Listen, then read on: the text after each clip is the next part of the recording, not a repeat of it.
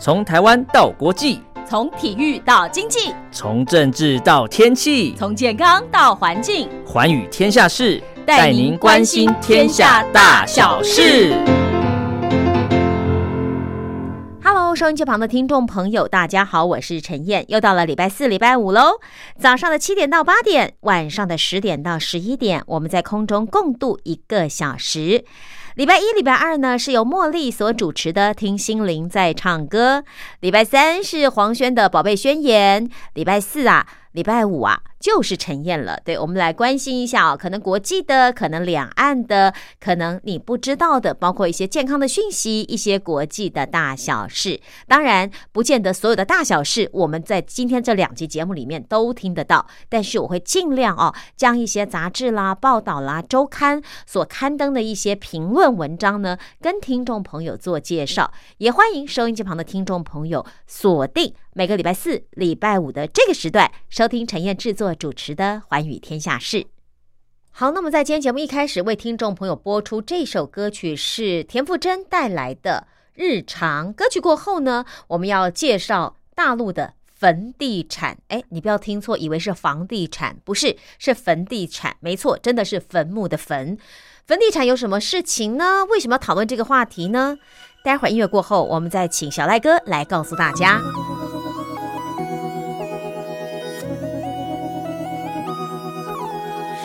有的失去了，期待的全都落空了，喜欢的不再爱了，遗忘的想起了，不再见的也重逢了，某些眼泪又笑了。这是人生的无常，还是人类的日常？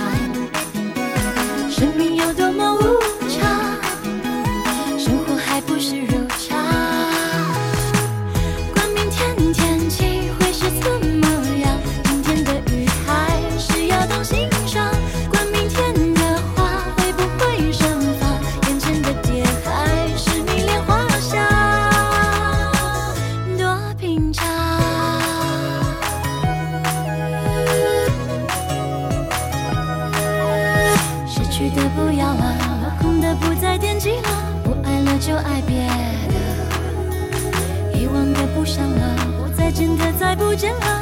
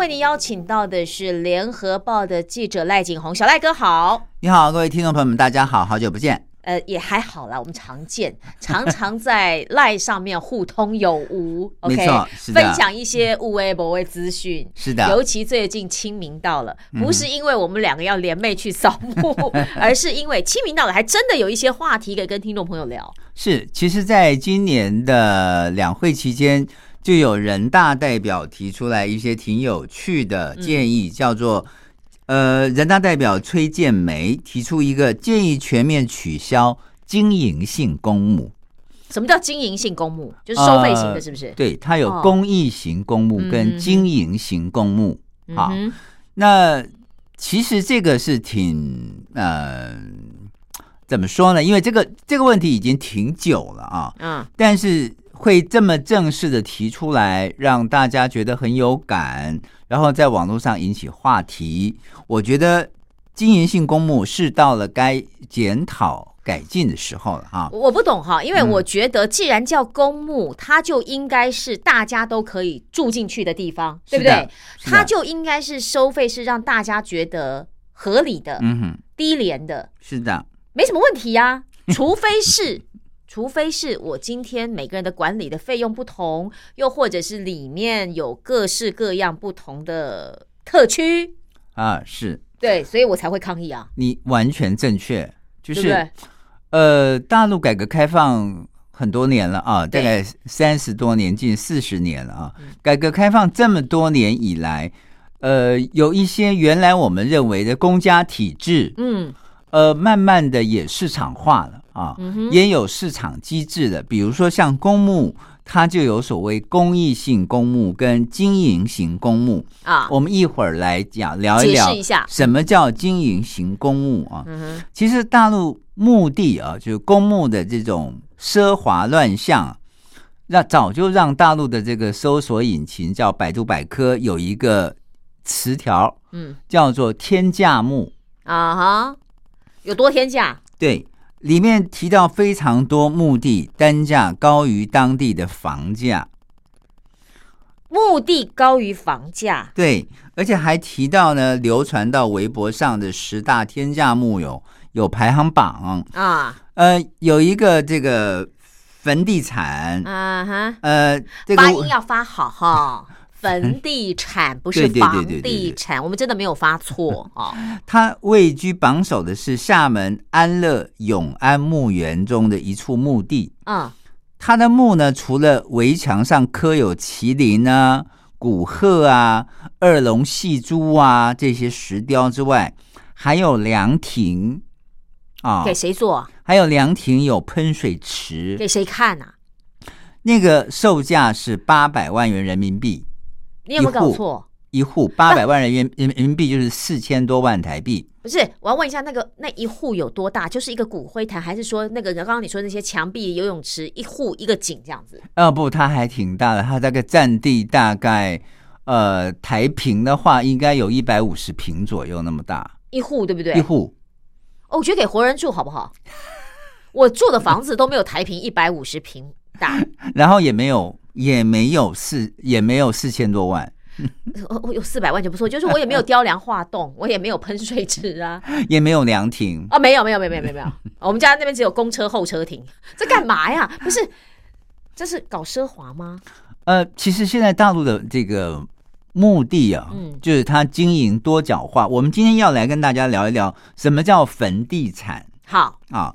呃，最荒谬的坟地产最近出现在天津。天津有一个商品小区这个小区一共盖了十六层楼房。啊，从外观上来看，它跟一般的房地产没有任何差别，嗯哼，一样是坐南朝北。嗯哼，然后呢，每一户呢，就是间隔呢，就是它的那个栋距呢，嗯。间隔也有相当的这个栋距，然后它中间也有很多花园儿。嗯，所以你从外观你是看不出来这个就是一般的小区嘛，小区。哦，非常的漂亮，是，但是唯一有差别的是它的窗户很少，窗窗户很少，干嘛？对。是怕风吹吗？然后它的窗户呢只在类似像天窗那样的地方哎有一个小窗户，一般呢。呃，这个是是你看不到什么大窗户，不像我们喜欢那种落地窗。啊，对，你住的时候，你看坐南朝北，看看落地窗，看看花圃，嗯看看花园，不是挺好吗？不，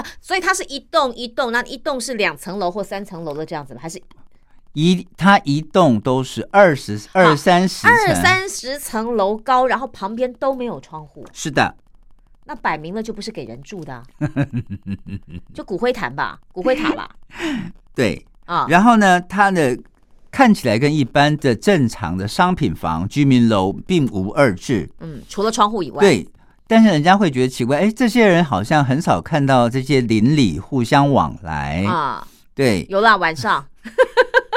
半夜。而且他买房的时候，他也算公社面积哦。啊，就是跟我们买房子一样。对对，他跟跟买房子其实是一模一样的，哦。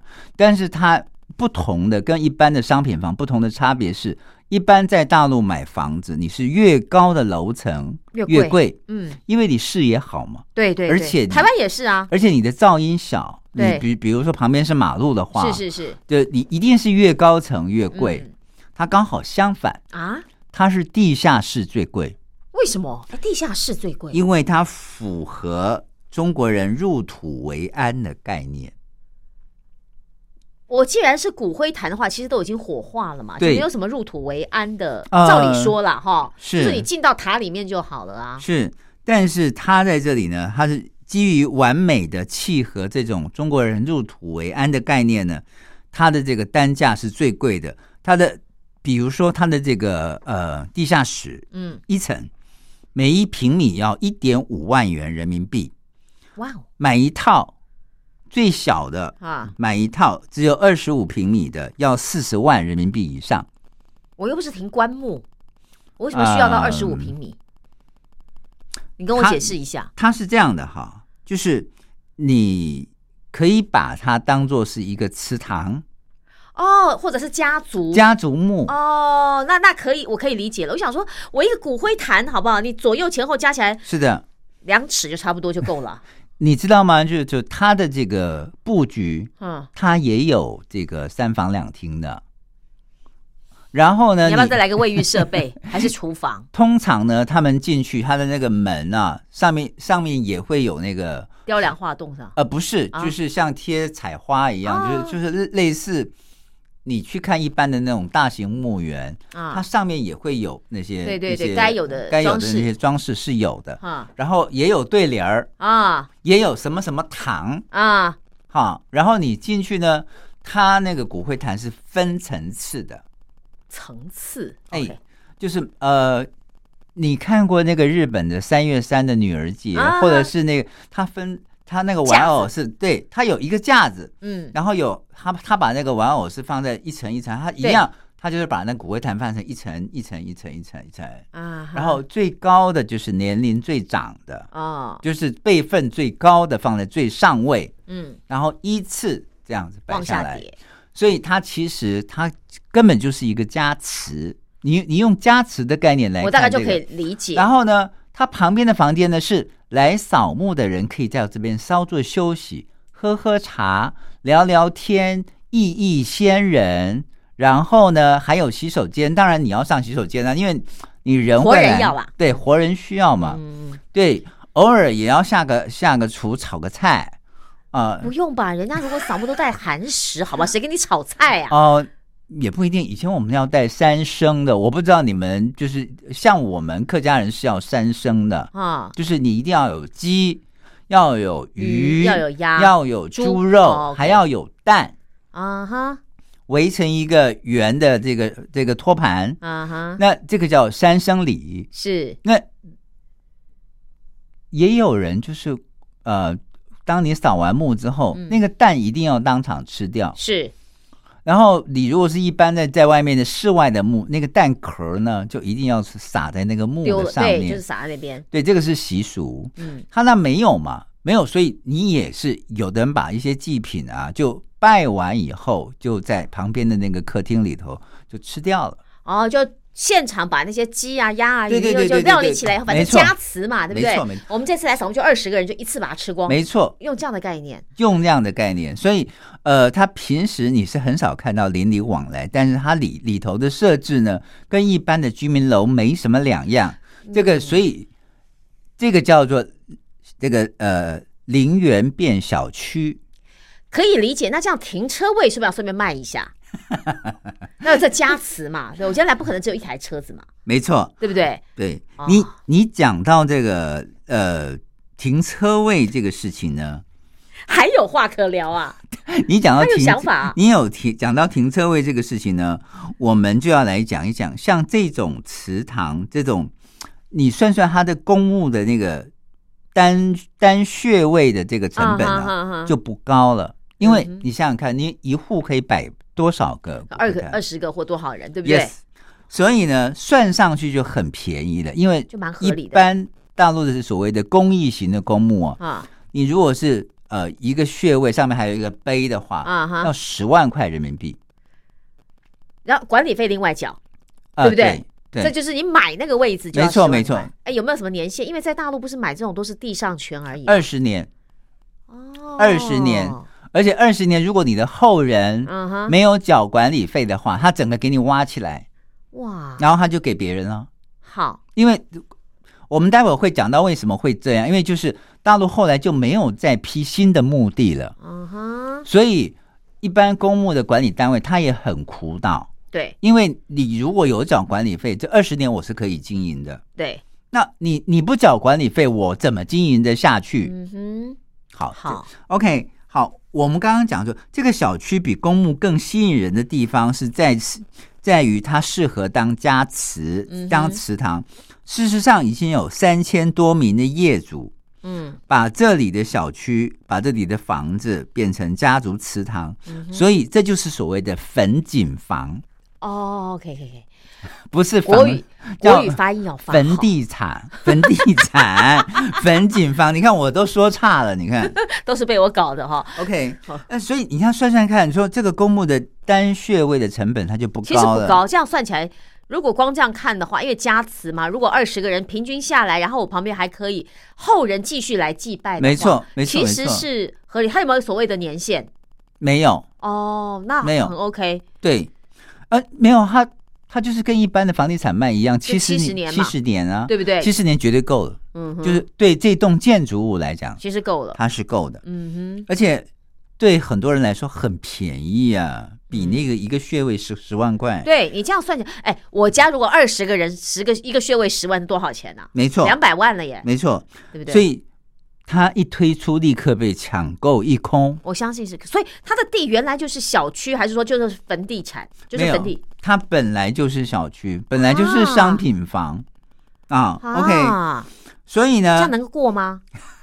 所以你知道，就早在二零一八年，在大陆的网络上就已经诞生了“坟地产”这个词。嗯然后天津这个静安陵园这个楼盘，它叫静安一期，啊，一推出横空出世，就把房地产跟房地产一丝丝的差别嗯，都没有了，就是大家都觉得这跟买房、炒房是一一样样的概念。一样的，就是你买了也可以卖。嗯哼，OK，对，然后呢，如果你觉得陵园变小区这种新闻还不够荒诞，小区变陵园的新闻也是有的。我们现在就来谈谈你刚刚讲的好，这个停车位。好，待会儿音乐过后继续回来。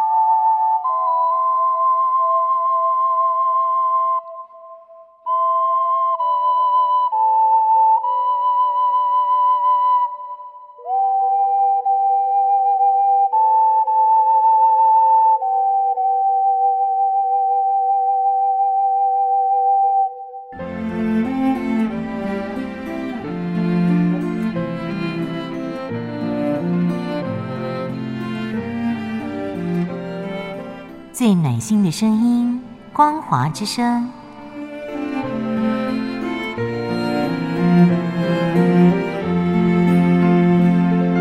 短波九七四五千赫，六一零五千赫，中波七一一千赫，九八一千赫，八零一千赫，八四六千赫，温暖陪伴您。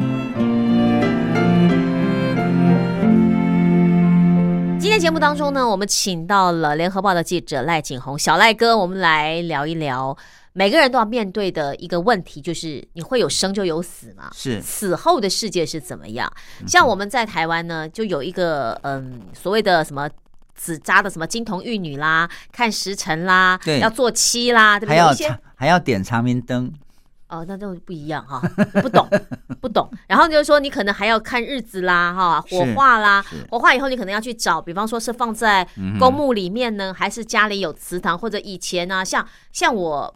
外婆那边，因为就是比较就是就是传统的，而且就在地的台湾人，所以他们有所谓的那个，虽然是在墓地里、野外的山上的坟墓里面，但是它那个打开了以后，里面是放骨灰坛进去的，没错没错。没好，所以就是一个一个可以往里面放，可以放，那个一般我们台湾人把它叫做风水池，嗯，就是呃做好的风水。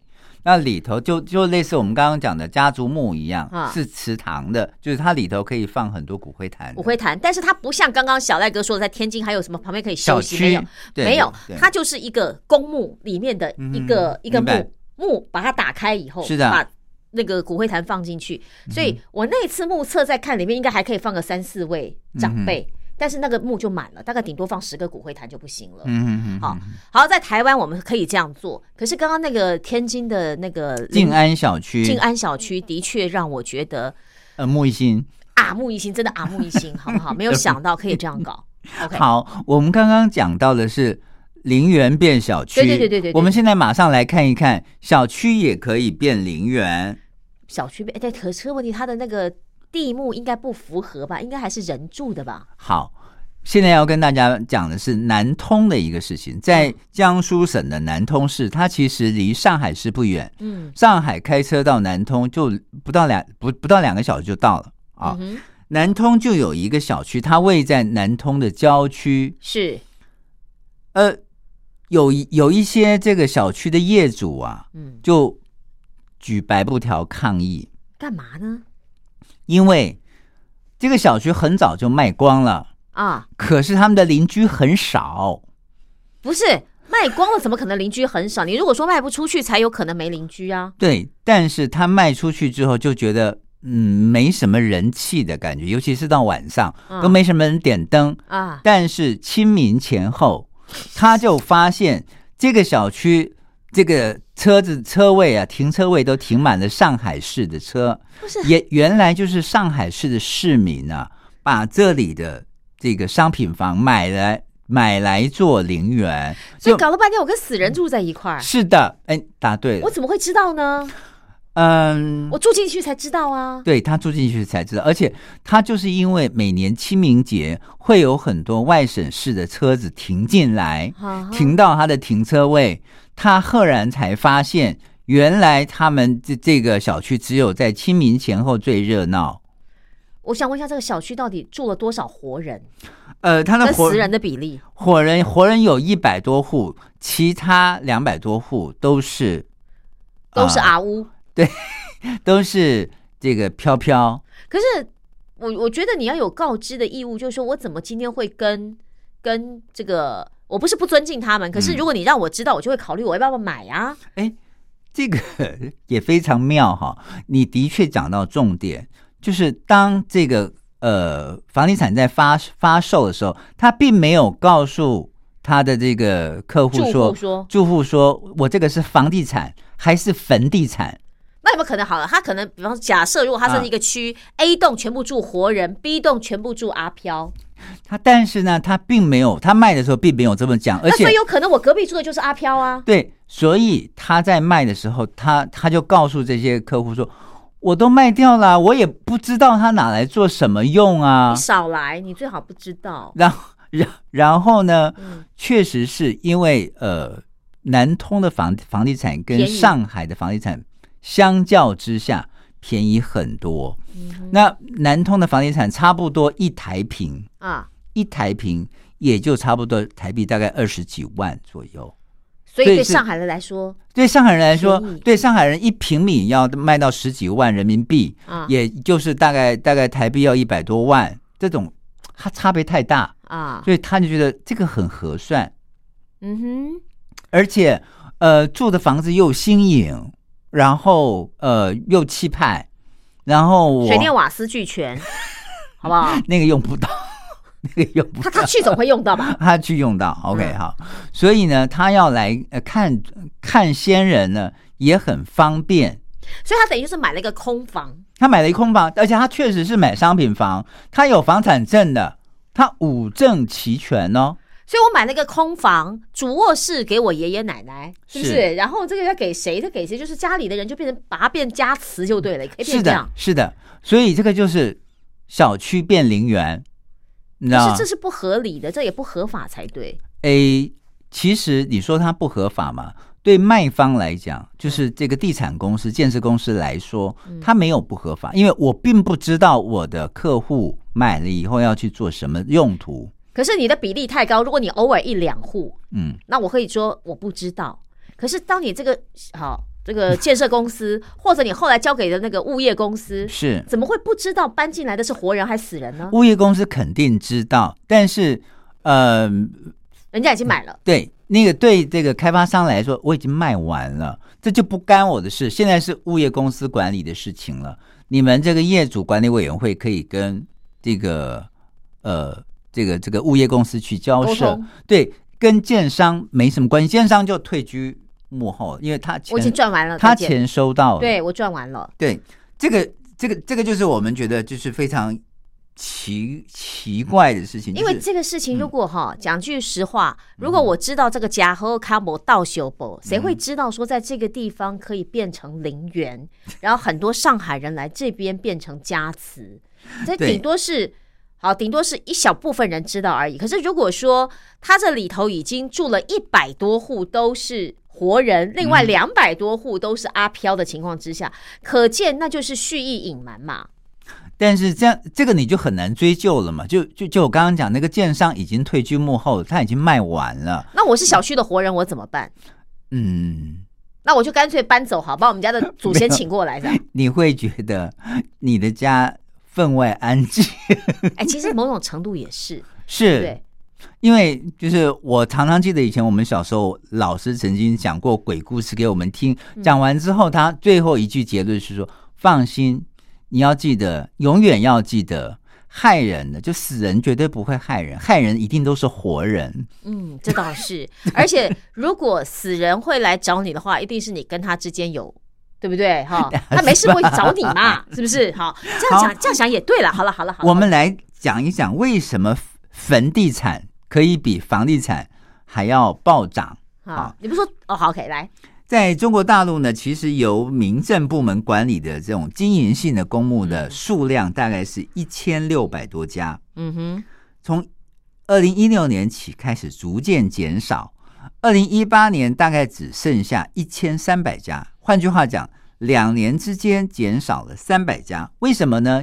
因为土地越来越难取得。是，二零一七年，中国六十周岁以上的人口超过了二点四亿啊，嗯哼，在总人口的比重当中，它超过了百分之十七。据预计呢，就是老年人口在大陆“十四五”期间呢，也就是二零二五年前，会超过三亿。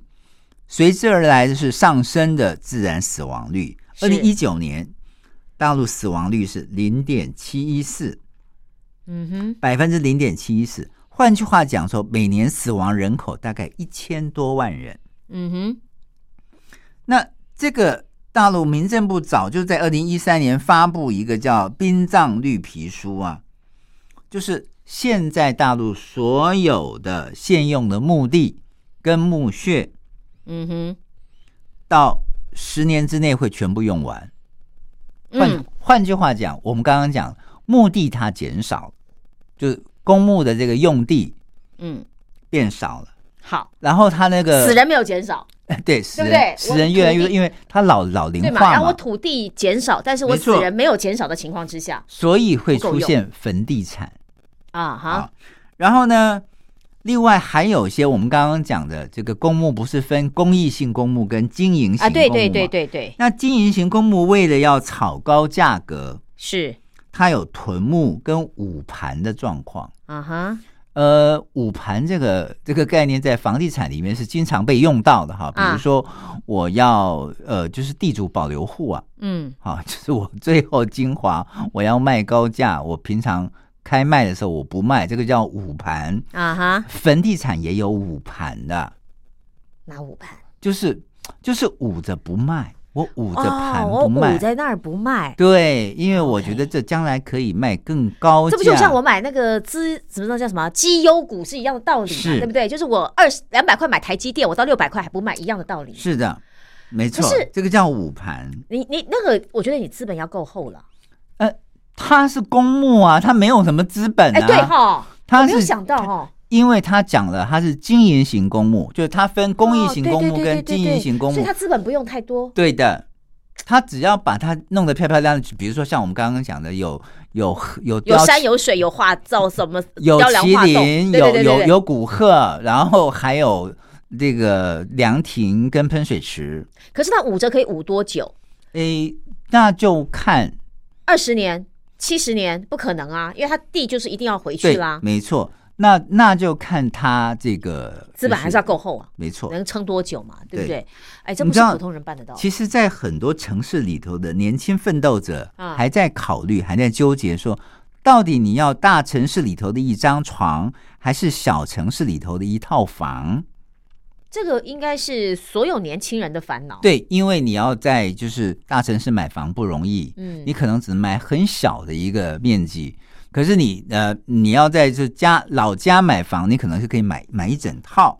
对，但是许多大城市的原住民呢啊，也不得已正在考虑的是，在高价安眠于故乡，啊哈，还是平价安眠于他乡？哎呀，如果我们这样讲好了哈，如果我今天要在上海买一套房，嗯，我要花一千万，大概我就只买到一张床、一道卫浴设备，对，然后连停车位都没有，没有对不对？就小小的。是，可是我一千万可以在南通买嗯，多大的房子？没错，那同样，如果我原来在上海有一套房，它价值一千万，嗯，我当然睡得很开心。可是就像我刚刚说，它就只有一套卫浴设备跟一间哦一张床好了。可是我如果把这一千万卖了，嗯，我去南通买，假设就算是稍微大一点点的，我还作用可能五百万在身上来养，所以啊，所以啊，对对所以他会，他这价值考量不一样。他会有这样的一个考量，就是你到底就是身后，你要在故乡呢，还是在他乡？好我，想在大海，怎么样？来，音乐过后继续回来。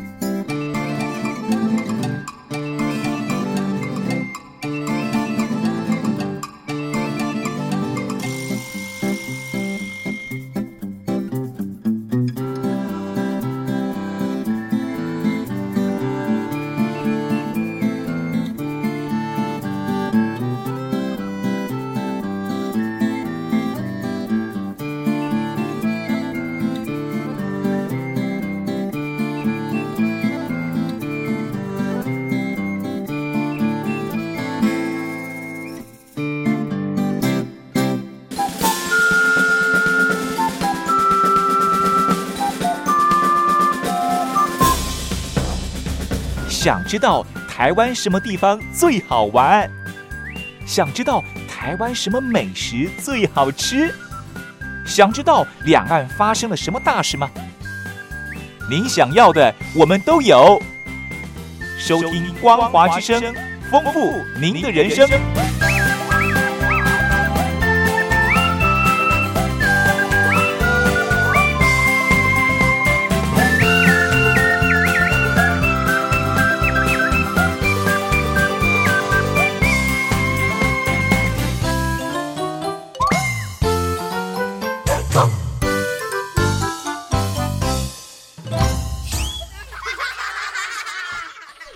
好，刚刚故意在音乐当中把小赖哥的话切断，就是其实我私下在跟小赖哥讨论，哎，你到底是要活的时候过得好，还是要管死后过得很好，对不对？我们两个还在交换那个面对生死之后，你打算怎么样处理你的身后事？对，好，所以大家的选择会是什么呢？哎，其实我觉得你也可以思考一下了。没错，其实为了这样的一个一个概念啊，就是很多人还是觉得，为什么房地产会这么的这么的夯，这么的暴涨？有几个原因。刚刚我们讲了，第一个，因为它的目的越来越少，所以它有稀缺性，嗯哼，有稀缺性，它就有暴利可图。对你知道，一般大陆房地产啊，每一年平均，像去年二零二零年，大陆房地产的平均获利是百分之三十二点四。你干嘛把这数字背的那么清，背的那么清楚，害我都好想去买房了。但是我现在买一定是被套牢了，对，而且是现金，然后呢？贷款但是它的房地产，哈。它的获利是百分之百，呃，我先去预定两个骨灰坛，我神经病啊我！所以现在的这些所谓经营，是捂着的是对着，所以这这些这个经营型的公墓到现在都进入到纯利阶段，因为他当时拿地的时候很便宜很便宜拿的，所以它的部分公墓的利润是可以达到百分之百的。嗯，所以才会有人大代表建议说，建议全面取消这种经营型的公墓，全部变成公益型的公墓。可是哈，那你嗯叫全部变成公益型的话，是不是又变成大家又可以抢破头，或者有人可以有特权，嗯我就把这块包下来，然后又做一些什么？嗯你知道这种有权利的事情太容易了，所以你知道，就是我们我们刚刚有有有在这个音乐当中，我们有聊到，现在其实有很多生态葬啊，啊。比如说海葬，比如说河葬、啊。树葬，甚至是壁葬。啊哈，啊，就是。你剩下一个骨灰坛，然后只只，但骨灰坛也并不是全全部都装满，只是一部分，啊，然后就放在那个墙壁上，上面只刻了你的名字，是。这样，然后旁边有一有一个可以插花的地方，这样。就好了，就好了。嗯，那很多人排斥树葬、海葬、生态葬这些出发点，嗯，正是因为失去了一个可以固定祭奠逝者的地方。是。他们就认为说，如果我呃没有这样给祖先一个这么好的一个墓位呃穴位，或者是这么好的一个祠堂，或这么好的一个风水，嗯哼，会让逝者不敬啊，会觉得是自己对逝者不敬。但是事实相反，很多人觉得说，如果是用物质不灭定律来说，正因为他们无所不在嗯哼，啊，所以他们才无所不在。所以你根本就不用在乎他到底是在四百万零元的 这个房子里头，还是住在八百万的十大豪宅里头，十大这个这个这个呃房地产里头。对，而且哈，我真的觉得，我真的觉得所有的形式都是做给活人看的。嗯哼哼，你怎么知道死人他真的享受到了呢？嗯，你要不要打个电话问问他，还是请他发个电报给你？托梦给你 对啊，所以就说在你不能确定的情况之下，你也是用设想嘛，就是说哦，他住四百万，他很开心，搞不好我跟你讲啦，你的那个阿奏，刚刚那位那个阿奏骂两两个人感情早就不好，要离婚了。你还硬把他们两个凑作堆，把他们两个骨灰放在一起，对不对？你怎么知道人家愿不愿意呢？都是我们我们后就是活着的人在揣测怎么样对他们是最好的。其实，在中国传统文化当中呢，就是人过世之后会去什么地方，大家都认为是去地下。啊，所以呢，因此在不考虑土地规划跟生态环保两个问题的面前提之下呢，都是追求要入土为安。对，就是往地上葬嘛。对，嗯所以入土并不是什么不正确的想法，对中国人来讲，是。那即可是你要知道，入土它是尘归尘，土归土，它不是用那个什么，没错，不是用一个很丰厚的，或者是永远东西都淹不进去或毁灭掉的木，而是就是你知道木板是所谓的草席包一包下去后，它的有机物就开始要分解，没错，没错，没那错，没错才是入土的原因嘛。是。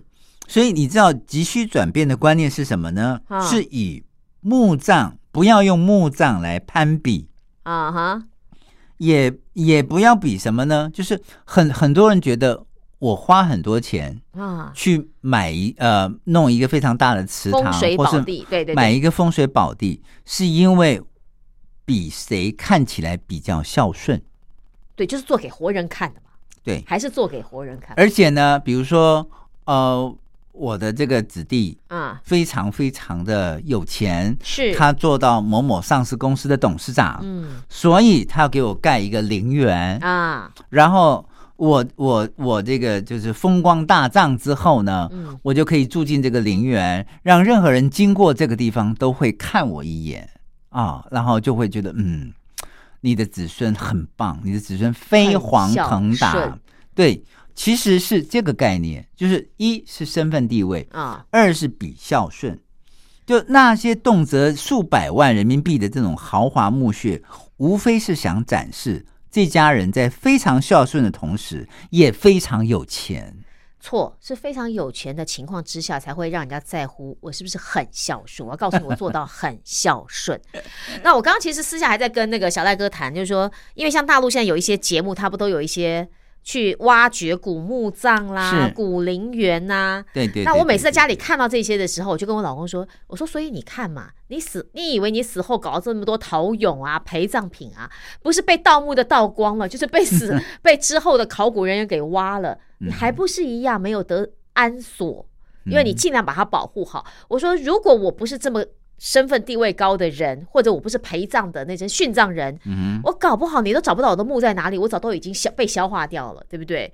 所以哦，好啦，我觉得还是在做给活人看的啦。但是真的，你要我去 我一个住的小区里面，旁边就是别人的家祠，我真的觉得怪怪的。不，我倒是觉得就是有一些嗯新的墓葬的方式，嗯或是纪念先人的方式，可以让现在许多大陆的朋友们啊有一些新的想法。哎，提出来看看，比方如说像日本很早就开始提倡，就是有一些呃，比如说他的最爱的先人，啊，他拿他一部分的骨灰，然后做成钻石项链，哦，他就戴在身上，他是跟着你走的，嗯。或者是做是做成钻石的戒指，，对，因为他是用那个碳的那个没错，方式去做的嘛。嗯。对，然后呢，呃，甚至是做成一些你平常会经常摸到、用到的东西，比如说像这个钥匙的这个钥匙环，啊哈，你开车的时候它就陪着你，是，所以呢，会有很多的这种饰品出现，嗯。然后他们会觉得，嗯，先人一直都没有离开我，嗯，一直都跟我同在。对，那这种比你把它埋起来，呃，买一个豪华的墓，大概一年只只有四月五号清明节去看它一下，要好的太多了。对，而且平常扫墓剩下三百六十四天都是你花钱请人帮你扫墓。没错，而且你还要缴管理费。对，好，我们刚刚也也讲，因为那个它的那个墓很少，嗯所以它它的管理费必须是。你他你一次只能用二十年，如果你对呀。二十年之后，他如果没有联系到这个墓的后人，嗯。他整个就把你挖掉了，然后就把这个墓地让给别人了。那你对你这个先人情何以堪？嗯，所以其实我觉得，呃，你要说服现在很多人把他，呃，就是他的父母亲过世之后不下葬哈、啊不埋到土里头去，我觉得有点难。你说大家都奖励说海葬啊、树葬啊、河葬啊，我觉得也不那么实际哈、嗯因为不是每个人都能接受这种概念对。，但也有人觉得，比如说，呃，你知道这样西藏人哈，天葬，天葬。嗯，他们就你知道他们是什么人才能合葬吗？什么人才能合？生病的人、哦，犯罪的人，是，所以他们的那些是要给鱼去吃掉的。嗯哼，嗯、他们的大体是要给鱼去吃掉的，所以西藏人不吃鱼，OK，你知道你知道吗？了解。所以呃，很多人地方的习俗不太一样，所以每个人的那个干观念也不太一样。嗯但是也有人觉得，嗯、烧成骨灰之后，合葬、海葬嗯哼，都很好，是，或者是说撒在他最想呃最喜欢的地方。嗯哼，啊，比如说他最喜欢垦丁。哦啊，哦，最喜欢这个帆帆船石，他就撒在那个附近，对，或者是有人最喜欢淡水，我就喜欢看淡水日落，啊那，日落的时候就出出海，就撒在海上。嗯哼。那也有人喜欢树葬，比如对。说，呃，可能他的这个父亲喜欢樱花，，嗯哼，喜欢木棉花，是，那就埋在他的那个土里面。而且它那个骨灰坛是可以被分解的，没错，没错，没错。可能三年五年以后，那个骨灰坛跟骨灰都已经真的被土壤吸吸收了了，而且嗯成为这个大地的一部分。地球的一部分，而且是滋润了这个树。对嗯，我觉得这些都是挺好的概念，可以可以慢慢做推广。对，就是说，我们不是说传统观念不好，而是在现在的社会跟现实情况已经跟过去不一样了。没错，那我要如何的与时俱进？而且世界上不是只有一种所谓的殡葬方式，对，所以我其实觉得大陆的这个坟地产这件事情啊，虽然还在发展，啊。但是我觉得是有改进的必要。啊哈，那另外，你知道，我我我在这边插一个呃这个笑话啊，就是我曾经到厦门去采访的时候，嗯。在厦门一家四星级饭店，嗯哼，它的这个套房的这个设计很有意思，哦，它就是他就是在这个呃床的旁边，嗯。它看进去一个呃洞，啊，然后里面放了一个瓶子，是，然后瓶子后面打灯光，啊。你知道我整晚就没有办法睡觉。我一直觉得为什么啊，它的装潢是要在我的脑袋上面。脑袋上面放了放放了一个骨灰坛？啊 OK，可以理解。好，所以当然，我在这个刚刚整个的访问当中，你听到嗯陈燕可能有不同的观点跟意见，然后小赖哥也讲了很多的实例在哦，但是我总觉得，嗯，社会不一样了。环境不一样了，我们真的也要跟着改变。那一些比较守旧或传统的做法，是不是可以与时俱进呢？看看现在的考古学家对于挖到古墓多么的开心啊！好不好？你不要，你不要将来这个被人家挖出来，我觉得总觉得感觉怪怪的。对，那还不如所以。我我我还是那句话哈，不管是陵园变小区，还是小区变还是小区变陵园，别忘了那些都只是暂时的居所，真的都只是过客了，都是过客而已。对哈好，那清明前后其实都可以扫墓哈。嗯那如果其实你心里有先人的话，不是只有扫墓期间没错才，想到他，其实你随时都可以想到他。如果他既然无所不在的话，也许他已经投胎去过好日子了呢，对不对哈？没错那我们要祝福他。那如果说你时时想到他的话，也不见得只有扫墓那一天才是真的叫祭祀先人嘛。没错。好，来，今天也非常谢谢小赖哥跟我们分享这个话题。那注意一下啊，拎到拎到 gay 表，你家隔壁、你们家的小区哈、是不是渺无人烟？但是清明前后人特多，可能就爱滋疑啊。要注意了啊谢谢大哥家谢谢。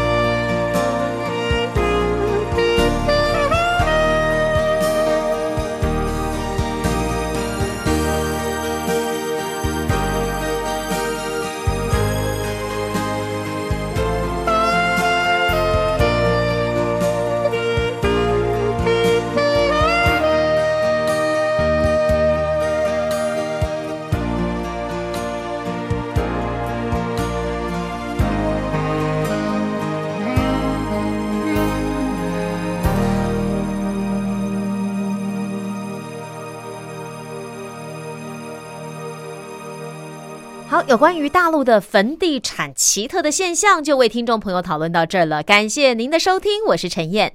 我们下个礼拜四早上的七点到八点，晚上的十点到十一点，光华之声频道空中再会了，拜拜。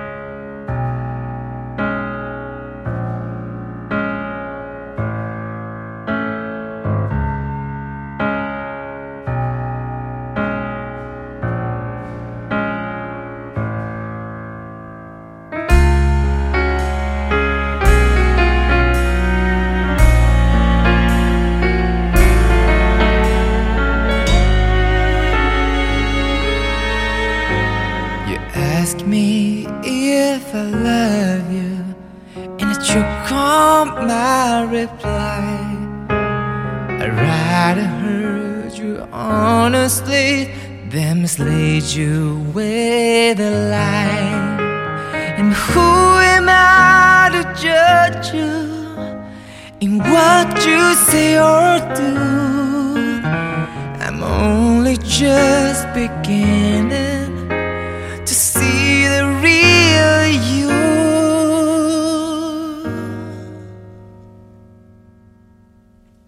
And sometimes when we touch, the honesty is too much, and I have to close my eyes and hide.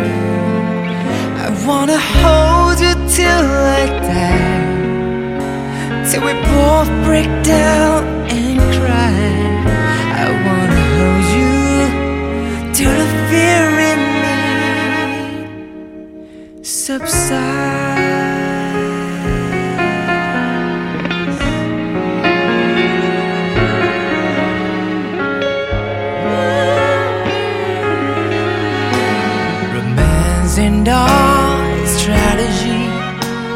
leaves me battling with my pride. But through the insecurity, some tenderness survives. I'm just another rider, still trapped within my truth. A hesitant prize fighter,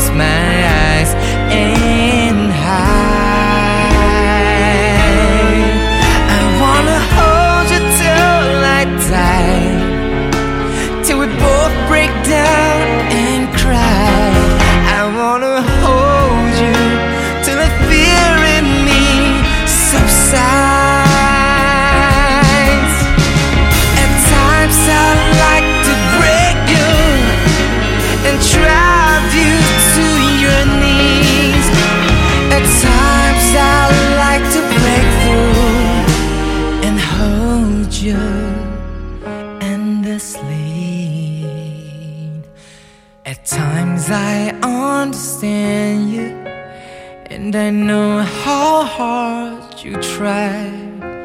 I watched while love commands you, and I've watched love pass you by.